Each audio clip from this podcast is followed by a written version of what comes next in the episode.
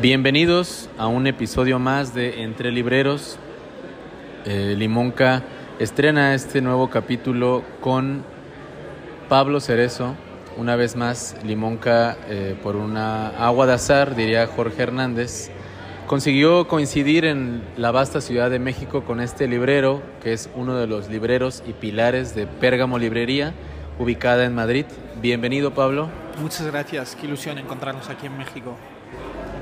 Pues eh, para que los escuchas se hagan una idea, eh, Pérgamo Librería es la librería más antigua de Madrid y es una librería que estuvo a punto de, de morir, eh, decir, decirlo así dramáticamente, de, de, morir, porque sí estaba a punto de morir, y fue rescatada por Jorge Hernández, que no nos pudo acompañar, pero le mandamos un saludo, y por Pablo Cerezo. Así que Pablo nos va a contar cómo fue ese rescate y cómo es la labor del librero en Madrid, una ciudad juvenil bastante frenética, movida y a su vez bastante, eh, ¿cómo decirlo? Pues yo diría ambivalente, ¿no? Sí, eh, luego hablamos de Madrid si quieres con, más calma del tejido de, su tejido de librerías. Eh, pero sí, como comentabas, pegamos la librería más antigua de Madrid, desgraciadamente porque cerraron todas las anteriores. Eh, la librería fue fundada en 1946, en plena posguerra española, por Raúl Serrano, un catedrático de Derecho, un gran activista por la democracia y uno de esos tantos sujetos anónimos que, ayudaron a, que la democracia se restableciese en España. Eh, él funda esta librería en pleno barrio Salamanca, que para la que gente que no conozca la geografía, la geografía madrileña es el barrio burgués, el barrio más clásico, más de los ensanches del siglo XIX. Eh, fundó la librería, la, él fue un represaliado por el franquismo, que esto es algo que contamos mucho porque es importante para la memoria democrática. Él le llegaron a multar por eh, exhibir en el escaparate el diccionario filosófico de Voltaire, que suena ridículo si no fuera trágico, claro. Eh, él aguanta con la librería hasta que se le alega a sus hijas, Ana y Lourdes Serrano, que continuaron con, con el oficio de, de libreras durante muchos años, hasta que llega el COVID y como tantos otros negocios, eh, bueno, pues eh, pone en duda eh, la posibilidad de que esto continúe. Ellas además estaban ya, estaban ya mayores y deciden jubilarse. La librería, comentabas tú, estuvo a punto de morir, más trágico aún, estuvo a punto de convertirse en una pizzería.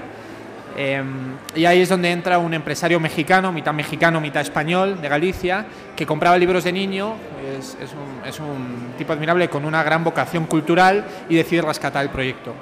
Ahí propone a Jorge Hernández eh, que, bueno, que, se, eche a andar la nueva vida de Pérgamo y, de nuevo, por ese agua de azar que tú comentabas al principio, yo conozco a Jorge en una conferencia en la universidad. Eh, yo estudio Sociología y Relaciones Internacionales, yo soy un intruso en esto, más allá de que me gusta leer. Eh, pero bueno, mi condición de intruso, que siempre tengo que mantener ahí, eh, le conocí en una, en una conferencia, me encantó, le hice una pregunta, nos quedamos conversando y de nuevo por agua de azar me lo encuentro un par de semanas después en una cafetería en Madrid. Eh, y pues, me acerqué, hola Jorge, no, pues evidentemente no te vas a acordar, eh, pero me acabo de leer tu novela, me ha encantado. Y, pues, y ¿Qué novela fue? Un bosque flotante, que me la encontré en una tienda de segunda mano, un escaparate, de eso que iba un poco yo medio perdido caminando por, por la ciudad y me la encuentro y dije, pues esto es el destino. Al principio era el destino, luego me di cuenta que es agua de azar, que es algo mucho mejor. Eh, me invitó a tomar un café, fingió que se acordaba de mí y empezamos a hablar. Eh, empezó una amistad que se mantiene a día de hoy, quedamos un par de veces, a la tercera me dijo, oye, me ha surgido esto de la librería, si quieres, eh, súmate conmigo. Y pues, desde luego, eh, siempre me ha gustado leer y creo que a cualquier persona que le gustan los libros les gustan las librerías y entonces esto era como una especie de sueño, un sueño que acaba de cumplir un año. Eh, y bueno, ha sido un viaje ha sido un viaje interesante, ha sido un viaje muy, muy estresante, muy apasionante, con, lleno de estímulos, donde hemos ido montando un fondo, un fondo literario, eh, como comentábamos antes, la, creo que la esencia de una librería es la curaduría, lo que tú puedes ofrecer de, diseñar un espacio lo más propio posible. Ahí nosotros teníamos muy claro que queríamos un fondo editorial, es decir, que tú te mudes a Madrid, por ejemplo, y, y puedas montar tu librería que es eso que se llama el canon, pero que creo que hay que complejizarlo, hay que criticarlo, hay que ampliarlo, meter nuevas voces. Pero bueno, para entendernos si es ese fondo de ese fondo de librería, ¿no? Eso era una parte y luego lo otro, nosotros somos una librería muy pequeñita, quiero pensar que acogedora, pero pequeñita, em, y, nos creo que nuestro nuestro proyecto resuena con otras editoriales independientes, también pequeñas, que basan su proyecto en la curaduría. Y esa era la otra pata de, nuestro fondo literario, ¿no? en el que queríamos profundizar. Editoriales pequeñas, sellos independientes, que cuidan mucho a sus autores, que tienen una editorial muy marcada, muy trabajada. Eso era como, como el otro pilar, ¿no? Em, sí, bueno, eso esperamos. Seguimos trabajando en ello día a día, como tú sabes, de, de librero, librero, el ejercicio de curaduría, que es una palabra, bueno, un poco pedante, pero que creo que sí funciona bien para este oficio eh, no termina nunca, siempre hay libros que quitar y libros que poner, ¿no? Ahora que mencionas lo de ser intruso, me, realmente me pusiste a pensar, creo que ser librero sí es ser un intruso, ¿eh? en general, porque te vuelves un intruso en la vida de las personas, porque te tienen que, consultar, se tienen que acercar a ti, y si no lo hacen, tienes que ser un intruso, sí o sí. Pues sí, nunca había pensado así, pero creo que tienes toda la razón. Em, hay una relación muy particular que se da entre un librero y, sus, mejor que clientes, sus lectores. Em, porque lo que leemos revela mucho de nosotros, revela mucho de los momentos vitales en los que estamos. Em, es significativo que tienes en tu mesía de noche o dónde estás leyendo ciertos libros. Y ahí se han dado un montón de anécdotas muy impactantes con las que seguimos conviviendo diario pero la librería seguramente al igual que algunos taxis o que barras de bar tienen un punto de terapia psicología a veces, ¿no? O sea, de gente que viene y dice, y nos ha pasado, y es una grandísima responsabilidad, pero al mismo tiempo es una cosa muy bonita, ¿no? Oye, se acaba de morir mi madre, necesito un libro para despejarme la cabeza, o necesito un libro que me ayude a enfocar el duelo pero también se casa mi mejor amigo y quiero regalarle este libro. O me voy de viaje a México, ¿qué libro me llevo para que me acompañe? ¿no? Son grandes responsabilidades porque un libro no es solo una cuestión de dinero, que también eso es fundamental y, si quieres luego hablamos un poco de eso, pero también es una cuestión de tiempo. Eh, y tal y como estamos en estas vidas frenéticas, precarias y muy inestables, quizás el tiempo es de las cosas más preciadas que tenemos. ¿no? Entonces, cuando alguien te pide la recomendación de un libro, te está diciendo que le llenes 20 horas de su tiempo, que no es cualquier cosa. Y eso es un ejercicio de intrusismo enorme, claro. Exacto. Eh, pero antes eh, de, que se me olvide esto que estábamos comentando antes, me gustaría preguntarte, eh, he llegado a la conclusión de que, bueno, antiguamente no se podía leer porque no existía tanto el tiempo libre, el ocio. Ahora que somos seres, pues que tenemos el ocio a al margen del día, cual, cualquier momento que miras tu teléfono, que lees una noticia, lees un tweet, eh, ves Instagram, estás todo el tiempo leyendo con la mirada. ¿Qué papel tiene la lectura? Eh, ¿Qué piensas sobre, sobre eso, sobre el futuro de la lectura, los lectores? Uf, es, es el gran tema. Yo tengo opiniones contrariadas a este respecto. Eh, me gusta citar una frase de Irene Vallejo que dice en El infinito en un junco sobre todo esto de, del, libro y las tecnologías lectoras. Ella dice que el libro va a sobrevivir porque es una tecnología antiquísima y que son precisamente las tecnologías más antiguas las que más probabilidades tienen de seguir adelante. Es decir, eh, una cuchara es una cuchara, no puedes optimizarlo mucho más. ¿no? o sea, por mucho que le des mil vueltas, muy difícil hacer un objeto mejor que una cuchara, un tenedor, un cuchillo. Yo creo que pasa lo mismo con el libro. Em, Respecto al futuro del libro, que cuando hablamos, creo, del futuro del libro, hablamos un futuro comercial, em, creo que nosotros como libreros tendemos a plantear debates que no es que estén ahí, pero que muchas veces eh, es mirar el árbol y no ver el bosque, creo. Em, por ejemplo, se profetizó la muerte del libro cuando llegó Kindle. Y nosotros la experiencia que tenemos es que la gente que lee Kindle es porque normalmente no leería papel por ejemplo, gente muy mayor que ya no puede con las tipografías pequeñas de los libros en bolsillo, ¿no? Entonces, esa gente fomenta lectura Incluso son perfiles que si son muy lectores, si se lo han leído en Kindle y les ha gustado el libro y pueden, se comprarán el libro en papel. Entonces yo creo, por ejemplo, por un lado, el Kindle no, no amenaza tanto el hábito lector. Em, lo mismo pasa con Amazon. Digo, no es que no sean retos, no es que no sean cosas que estén ahí, eh, pero que creo que no son nuestro gran obstáculo. Eh, Amazon hace, o sea, Amazon tiene un tráfico de ventas de libro increíble, eh, pero lo mismo lo tienen las grandes superficies, las grandes librerías, las grandes cadenas, los supermercados, etcétera, etcétera. Pero el público lector con el que nosotros nos relacionamos, con el que se da ese diálogo del que vivimos, es el público lector que creo que lo que le gusta es ir a una librería. Y ahí entra precisamente lo del ocio que comentabas antes. Yo soy muy escéptico a estas visiones mesiánicas sobre la literatura y el libro, como esto es una cosa que debato mucho con Jorge. Jorge es un gran defensor de que la literatura nos va a salvar. Yo no estoy muy de acuerdo. Em, y creo que eso está bien, creo que no es el papel que tiene el libro. Em, hay un artículo de Luis García Montero que me gusta mucho que habla precisamente de esto. Dice, el libro no nos, no nos hace más valientes, no nos hace más felices. Em, pero nos hace más conscientes de nuestras valentías y nuestros cobardes eh, y, de nuestros miedos, nos hace más conscientes de nuestras alegrías y de nuestras tristezas, sí te da ese poder de reflexión. También te da un poder de evasión que defiendo, ¿eh? o sea, el libro como un mero ejercicio de evadirte un rato de, la realidad, eh, el libro como espacio crítico que te hace arrojarte preguntas. Pero a mí lo que más me interesa del libro es el libro como un espacio de encuentro, y ahí es donde creo que entran las librerías y es donde entra el ocio. Creo que los espacios de ocio que tenemos en las ciudades ahora mismo son espacios muy fragmentados, que pasan siempre por el filtro del consumo, em, que como no paramos y somos nuestras propias marcas y tenemos que estar todo el rato activos y todo el rato vendiéndonos y todo el rato ahí como en, en constante movimiento, el encontrar un espacio como una librería, que es lo que tratamos de hacer a veces con más o menos éxito en Pérgamo, es un espacio que ofrezca cierto sosiego, cierta calma, un lugar donde poder encontrarte con otras personas, y esto es lo fundamental para mí del libro, encontrarte con otras personas, hablar de literatura. Em, no sé si el libro tiene respuestas para los retos que tú comentabas, pero sí creo que el libro es una buena excusa para juntarte con otra gente a empezar a preguntarte cosas.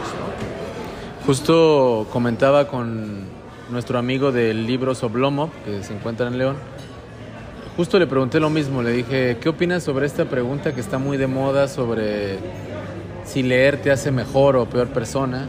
Y bueno, su respuesta automática fue, no sé si te haga buena o peor persona, pero lo que sí te puedo asegurar es que quien lea Chekhov no vuelve a ser el mismo después de leer a Chekhov, ¿no? Que es un poco lo que dices.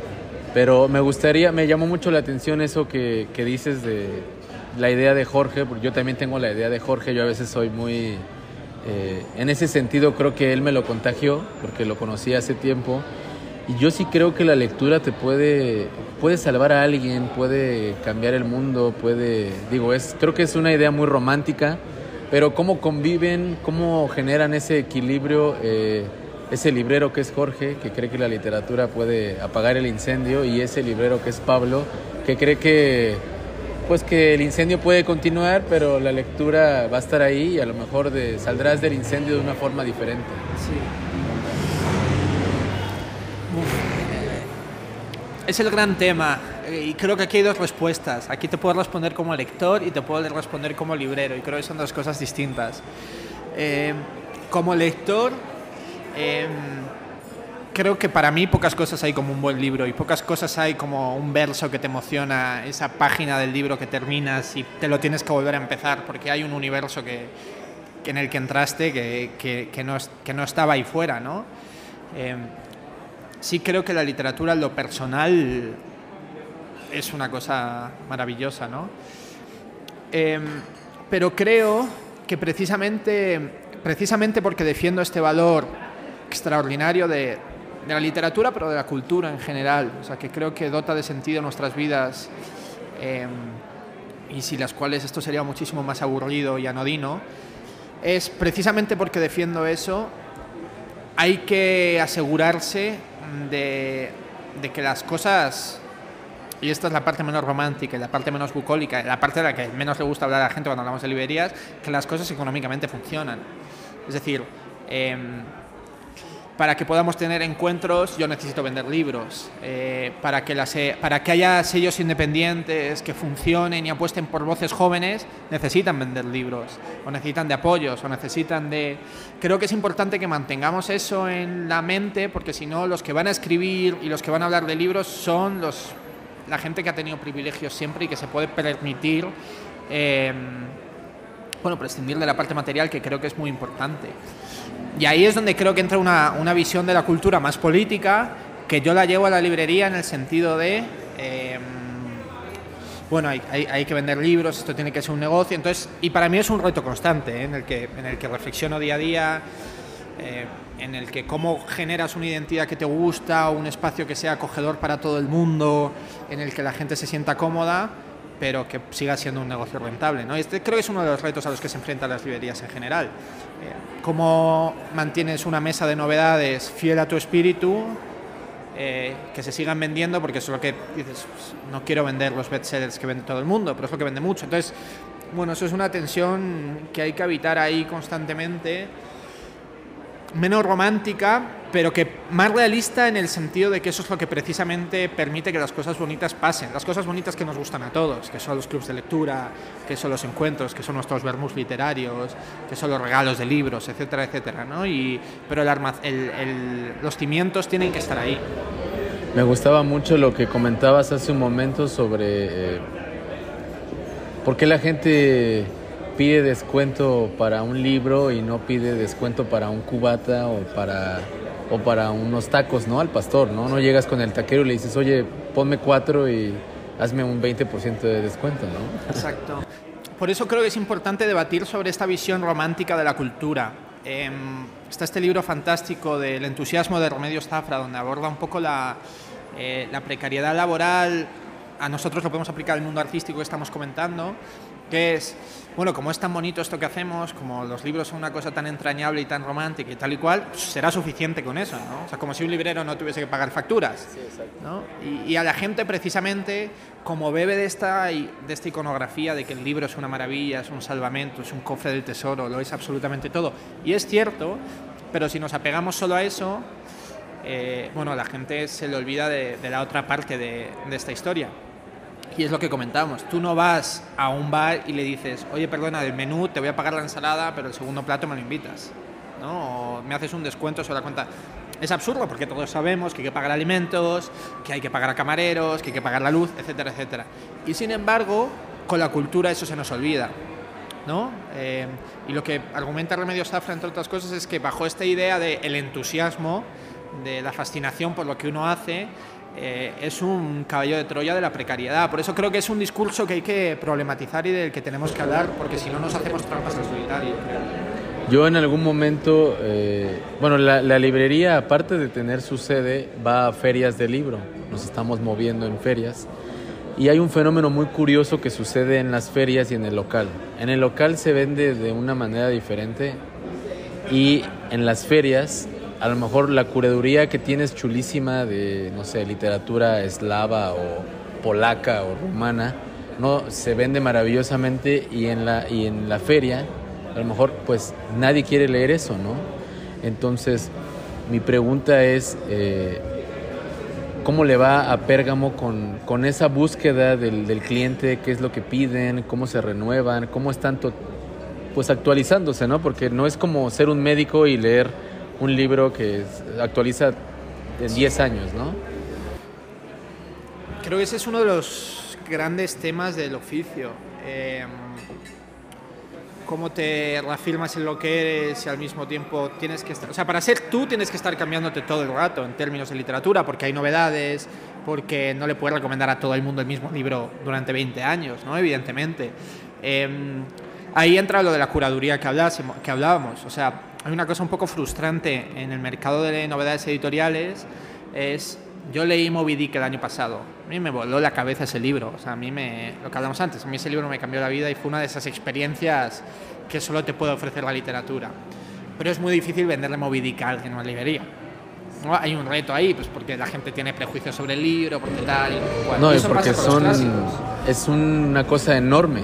También lo que hablamos antes del tiempo, ¿no? que si quieres retomamos luego la, eh, el tiempo para leer los clásicos y el tiempo de los libreros también para leer, que, que es un tema interesante. Eh, pero ahí había un, una cosa un poco frustrante, decir, joder, a mí me gusta mucho leer clásicos, pero siento que no le puedo recomendar los clásicos a la gente, porque a la gente igual, la gente que quiere leer a Tolstoy, pues ya viene a leer a... No, pero ahí nos sorprendimos, hicimos una apuesta con varios libros en precisamente la Feria del Libro de Madrid y nos dimos cuenta de que no es tan así, eh, de que la gente se anima con, con, la recomendación. Comentábamos antes lo de la condición de intruso y cómo te metes en la vida de la gente. Eh, hay una cosa bonita de este oficio es que la gente confía mucho en ti de repente y la gente está dispuesta a cederte tu, su tiempo. Por eso tienes que cuidarlo tanto, porque no puedes fallar muchas veces.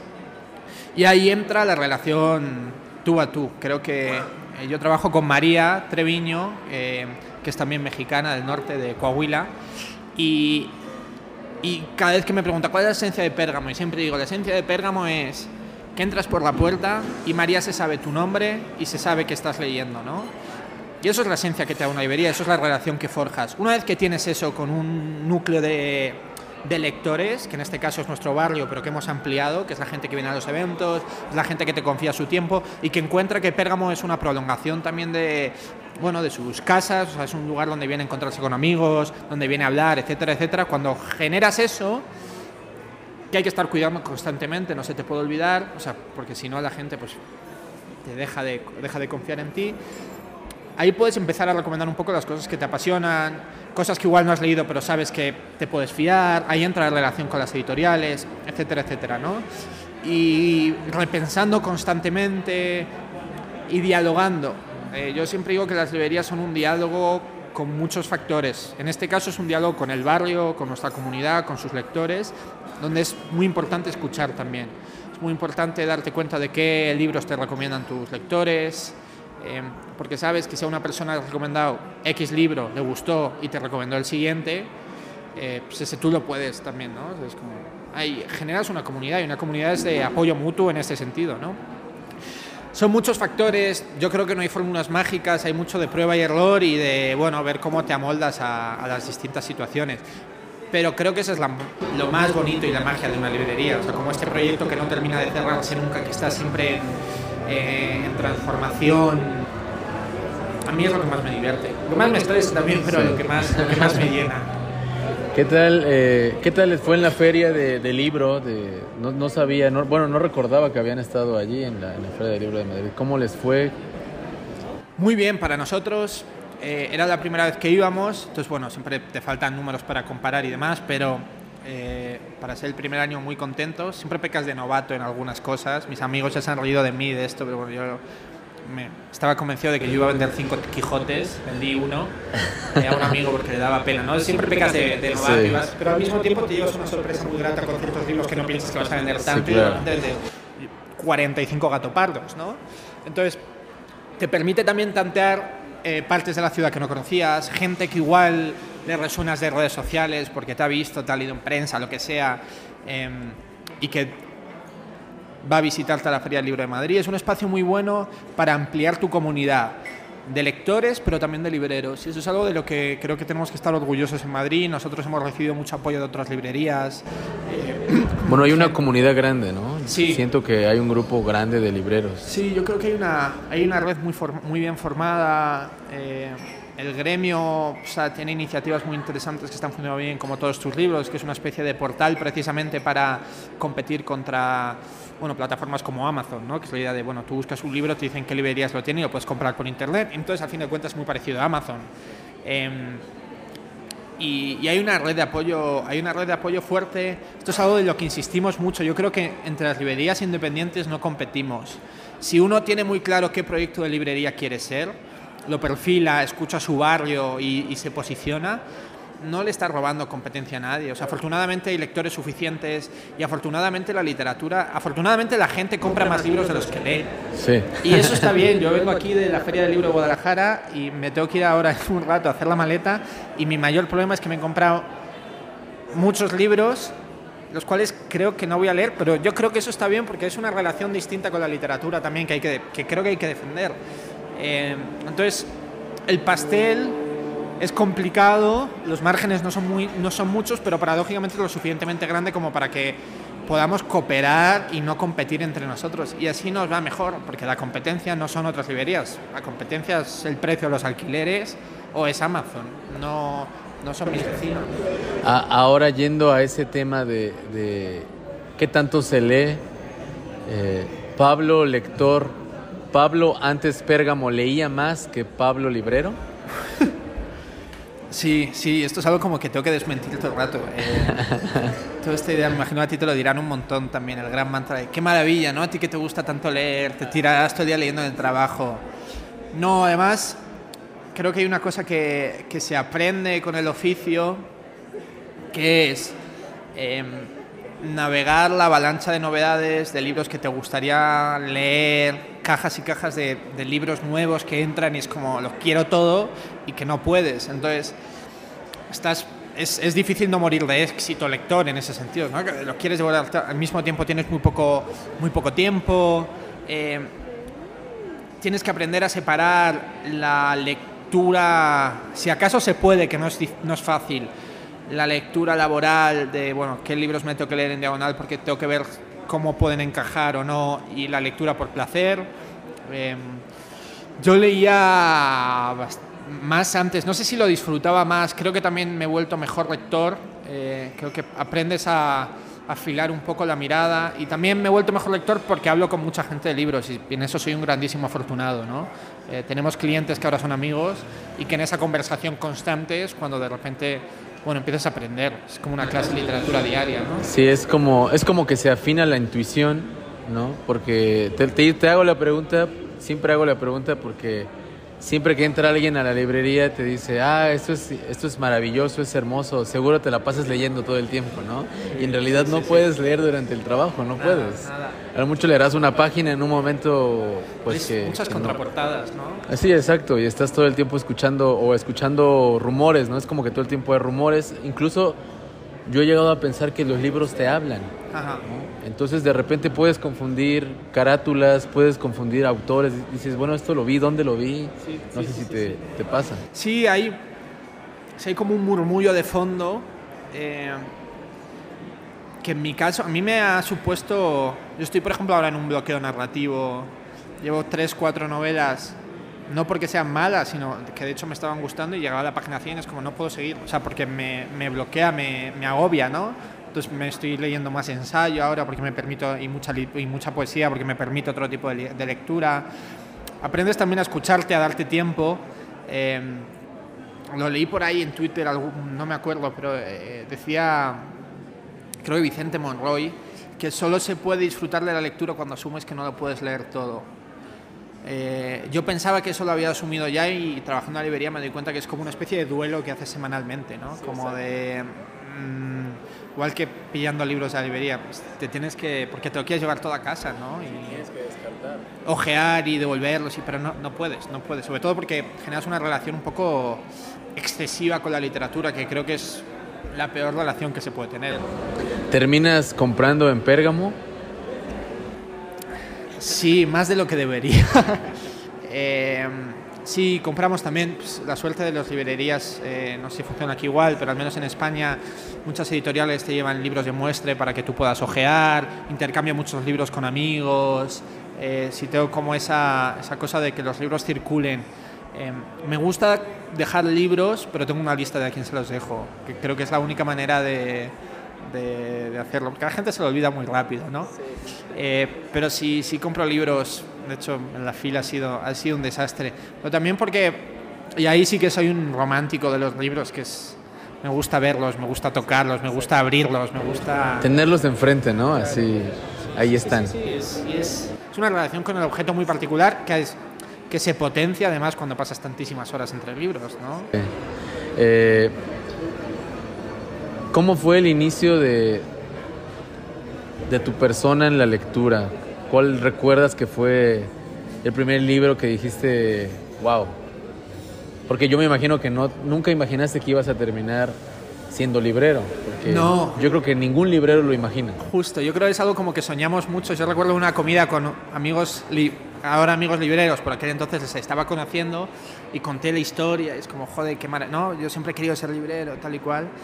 Eh, y, un, y, un, colega me dijo, ten cuidado que los sueños se hacen realidad y luego cuesta abajo, ¿no? Hay un punto de, de eso también por, por, la parte romántica que comentábamos antes, que es la que tienes todos en la mente, ¿no? Yo creo que sí, pocos libreros imaginan que van a acabar siendo libreros. No, es, no era mi caso, o sea, yo era como, me cayó esto del cielo y, y soy un afortunado por todo lo que me ha pasado, ¿no? A ese respecto. Mis inicios con la lectura, eh, los más, el primero, sí recuerdo, fueron dos libros que compré con mis padres un día dando un paseo por Madrid, una librería feísima, eh, que tenía muy malas ediciones, era una cosa espantosa, pero que sí tenía, no recuerdo ni, o sea, no me sé el nombre editorial, sigo teniendo los dos libros en casa, son como los típicos libros muy mal editados, pero que se venden mucho, por ejemplo, en se venden mucho en los puestos en la playa, ese tipo de cosas, ¿no? Entonces tienes pues Un Mundo Feliz, 1984, como esa literatura así, eh, muy de stand de libro. Y yo compré, no me preguntes por qué, o sea, como que me llamaron El Principito y la, una antología de poemas de Antonio Machado. El Principito me gustó mucho, evidentemente, pero lo que me cambió la vida fue o sea, leer a Antonio Machado. Me volvió un, un niño un, un tanto tétrico. Porque, claro, este señor solo habla de la soledad, la tristeza y la Sí, muerte. era un ser muy melancólico, ¿no? Sí, me volvió. Yo fui un niño muy melancólico. No sé si por eso acabé leyendo a Machado o Machado me lo hizo. Y es un libro al que vuelvo muchísimo. Y Antonio Machado es de mis poetas de cabecera. Y yo me introduje en la lectura con eso. Eh, pero hay muchos y tengo mil historias. Eh, recuerdo la isla del tesoro como esa idea ya de manera más o menos consciente. Todavía pequeño, pues con. Imagino que con 11 años o así, 12. Eh, de coger una, una edición de, unas, de un periódico español, El País, que tiene una colección de aventuras, y el primero de la Isla del Tesoro. Sabía que a mi padre le gustaba, pero no sabía muy bien por qué. Y empezar a leerlo con la convicción de que ese iba a ser mi primer libro de adulto. Eh, no sé si lo terminé, lo he releído después varias veces y sigue siendo para mí uno de los libros fundamentales. Es un poco cliché, ¿no? O sea, lo de la Isla del Tesoro sigo. Pero yo creo que es un cliché que funciona y es un cliché por algo y luego ya tengo un par de libros ya de adulto de, de, que me cambiaron la manera de entender la literatura. Pero de iniciáticos te diría que la poesía de Machado y, y La Isla del Tesoro. Eso, eso que dices del cliché me, me llama la atención porque muchos creerían que leer a Stevenson es un cliché. Eh, pero yo siento que hay autores que envejecen y que están envejeciendo muy mal, ¿no? Ajá. Por ejemplo, pues ya nadie lee al, volviendo al Quijote, ya nadie lee al Quijote, ¿no? Yo recuerdo a Jorge que siempre me decía que él por lo menos una vez al año lo, lo relee Sí. y lo vuelve a leer y, En abril y así, ¿no? sí. Y en abril siempre, exacto. Entonces, ¿qué opinas respecto a, a esos autores que van, sido- pues están siendo cada vez más relegados, ya la gente a lo mejor no los lee? No sé, no sé si es tanto así. Eh, creo que hay. De nuevo, o sea, yo entiendo que esto del mundo del libro está lleno de contradicciones, de ambivalencias, de, de tensiones que es interesante explorar. Eh, por ejemplo, nosotros como libros tenemos una relación complicada con las novedades editoriales, porque te implica mucho trabajo, hace que sea un trabajo muy complicado, o tienes que estar curando, donde la gente no damos abasto ni nosotros ni los sectores. Y hay una parte que es, el mercado está saturado de libros. Y es cierto, pero al mismo tiempo hay un montón de voces nuevas, prometedoras, que antes no tenían espacio para publicar. En la literatura, aunque, bueno, la cultura siempre tiene un componente de clase, evidentemente, pero se está abriendo un poco, etcétera, etcétera, ¿no? Entonces, bueno, al mismo tiempo la sobrecarga del mercado editorial tiene sus cosas positivas. Em, creo que estamos en una fase también de bueno de que se abra el canon que se empiecen a leer otras cosas etcétera etcétera. Yo no sé hasta qué punto los clásicos han sido siempre minoritarios. Eh, una cosa que creo que es un debate interesante cuando hablamos de la muerte del libro también pareciera que veníamos de un pasado donde absolutamente todo el mundo leía y la lectura ha sido algo relativamente minoritario siempre Eh, y puede ser, y yo lo entiendo, que haya mucha gente joven, por ejemplo, que sea reacia a leer una aventura de piratas o de un loco que se cruza contra unos molinos, ¿no? Eh, ahí es donde precisamente creo entramos los libreros, el ejercicio de curaduría y construir un espacio para los clásicos. Eh, pero creo que esa conversación solo funciona si entiendes lo clásico y lo moderno como parte de un todo. Em, sí, como esta cosa de, de que los libros están en, diálogo constante y que tú le puedas recomendar a alguien, lo que sé, Distancia de rescate de Schweblin y la semana después eh, los cuentos de terror de Alan Poe, ¿no? Em, entender como pues, que para leer lo actual tienes que entender también de dónde viene, qué es el ejercicio que hacen los lectores y que las historias universales son universales también por algo. Sea, que, más que un relato de piratas, en el caso de Isabel del Tesoro, tenemos una historia sobre la amistad, la aventura y, y, las vidas intrépidas que nos interpela y que es divertido como pocas cosas en la literatura. ¿no? Yo creo que ahí es donde entra la responsabilidad de los libreros, digo, siempre con humildad y que parece, no, no quiero sonar adanista ni nada, por el ni nada por el estilo, pero sí de construir espacios donde se pueda esta conversación de oye, Chesterton merece la pena, échale, échale ahí una oportunidad, ¿no? Y que la gente se fíe. Hablando de esos espacios, eh, para los que en algún momento vayan a Madrid, nos estén escuchando y, o, estén allí o tengan un viaje planeado, cuéntales sobre los vermú literarios, que bueno, a mí para empezar el vermú me parece una bebida excepcional, siempre fui muy, muy fan del vermú desde la universidad y de repente siento que se puso de moda, se puso como muy en boga, como que incluso las marcas dijeron, a ver, hay que revalorizar el vermú. Y también creo que el vermú tiene su, su límite de copas que puedes beber, porque es demasiado... Sí. Es, es como comer y beber al mismo tiempo. Siempre claro, además, esto se, se, dice mucho esto de, uy, a mí es que el vermú me sube mucho, me pega mucho. Normalmente es porque se toma sin comer. O sea, estamos hablando de un aperitivo. Entonces, en España, eh, al contrario que en México, en España apenas desayunamos. Yo tiene un café para... Entonces, claro, si te echas un par de vermús con el estómago vacío, y el lunes. Es bastante probable que te, que te dé por comprar libros, ¿no? En, el mejor de los casos. Em, pero nosotros nos lanzamos con el Bermú porque está vinculado al concepto de tertulia, que es algo muy madrileño, em, que también se ha perdido un poco, desgraciadamente. Porque lo que comentábamos antes, las ciudades ya no, tienen, ya no brindan espacios de comunidad y de encuentro con el otro como lo hacían anteriormente. O como pensamos que se solía hacer anteriormente. Pero eso nos quita que se puedan construir, ¿no? Entonces era como, bueno, pues vamos a, vamos a juntar un par de ingredientes. El vermú, que es algo que la gente hace normalmente, o sea, en Madrid es muy típico, eh, para el que no conozca el vermú, es un vino dulce, por así decirlo, que se toma eh, de aperitivo, normalmente los fines de semana, sábado y domingo, y luego sales a comer.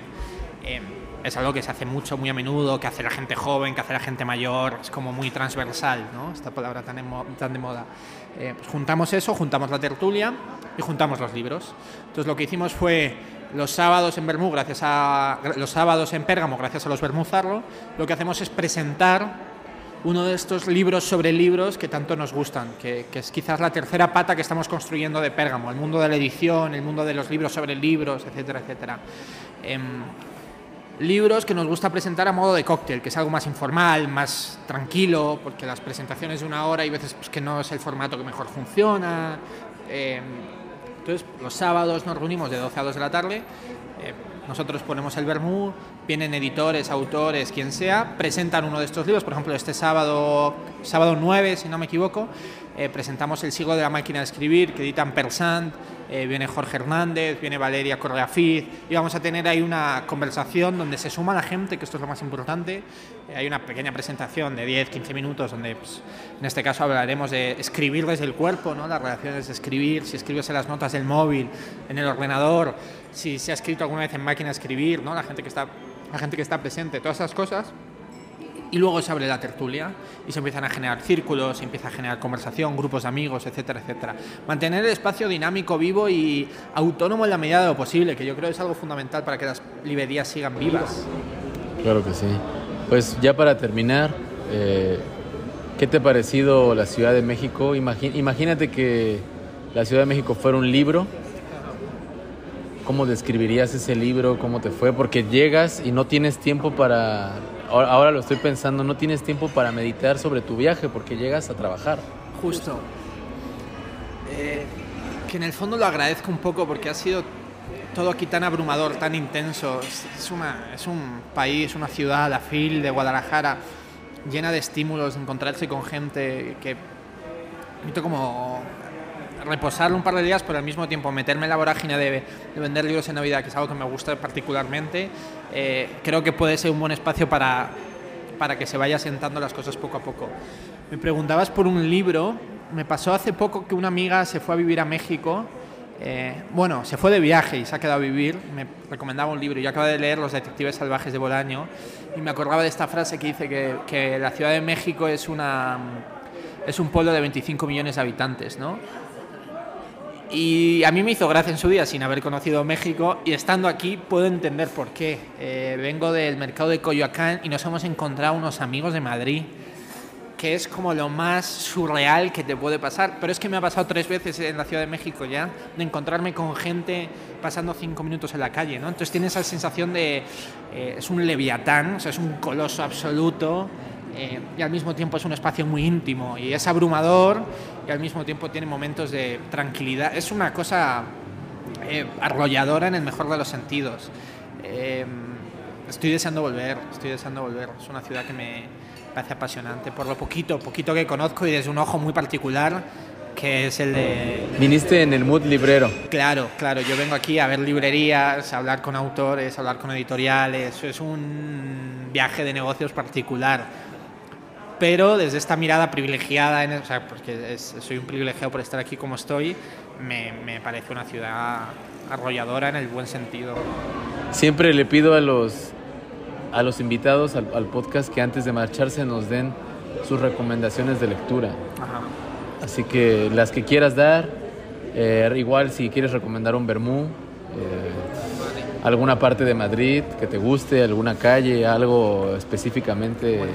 Mira, de Madrid recomiendo la Cuesta de Moyano, eh, que es un espacio también anclado en el tiempo en el buen sentido, donde muchos libreros de toda la vida están haciendo un trabajo excepcional por mantener ese espacio vivo, eh, donde hay magníficos libros olvidados, ediciones preciosas, joyas baratas eh, y que al mismo tiempo eh, es un espacio que, que, mantiene mucho la esencia de Madrid.